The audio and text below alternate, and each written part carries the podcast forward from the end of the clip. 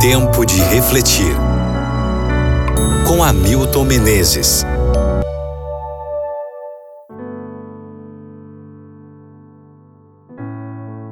Mateus capítulo 13, versículo 33. E contou-lhes ainda outra parábola. O reino dos céus é como o fermento. Pizzas, pães, bolos e panetones devem seu crescimento e boa aceitação ao fermento. Deixe-o fora da massa e todos eles perderão sua atratividade. Jesus usou muitas vezes em suas parábolas metáforas que o povo conhecia: a rede de pescar, o campo do joio e do trigo, o grão de mostarda, etc., para ensinar verdades espirituais. Essas metáforas eram como uma centelha na imaginação dos ouvintes, despertando o interesse de todos para o que seria apresentado em seguida. Uma de suas menores parábolas é a do fermento. Apenas um verso. Nela, ele queria que tivéssemos em vista o caráter dinâmico do fermento. Um pouquinho de fermento foi jogado na massa e toda ela foi levedada.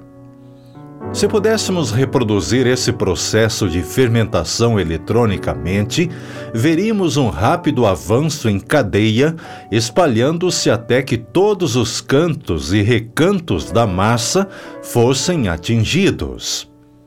Nada é capaz de deter seu avanço.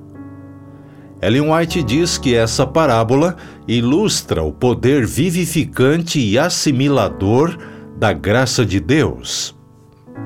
O fermento era uma imagem vívida, própria, para ensinar como a graça de Deus trabalha no homem. Consiste de uma transformação interior, atuando de dentro para fora não depende de esforço humano e atua de maneira silenciosa. É imperceptível aos olhos humanos, não chama atenção para si. Não dá para medir nem calcular matematicamente, mas nem por isso fica no campo do indeterminado. Outros perceberão mudanças na vida daqueles que receberam a graça de Deus e foram transformados pelo seu poder.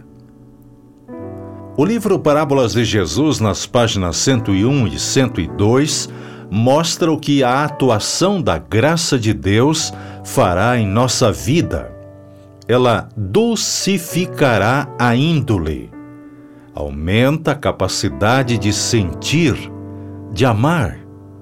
Não produzirá espírito de rivalidade, amor de ambição, desejo de primazia. Torna seu possuidor bondoso e ponderado, humilde no conceito próprio, cheio de esperança. A graça irá reger o temperamento e a voz, conferirá polidez, palavras bondosas e encorajadoras afabilidade, cortesia, clemência e longanimidade.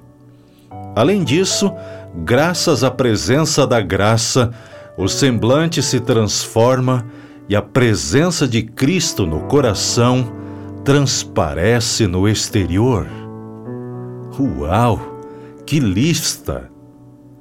Que tal, amigo ouvinte, adicionar uma colherinha desse fermento em nossa vida?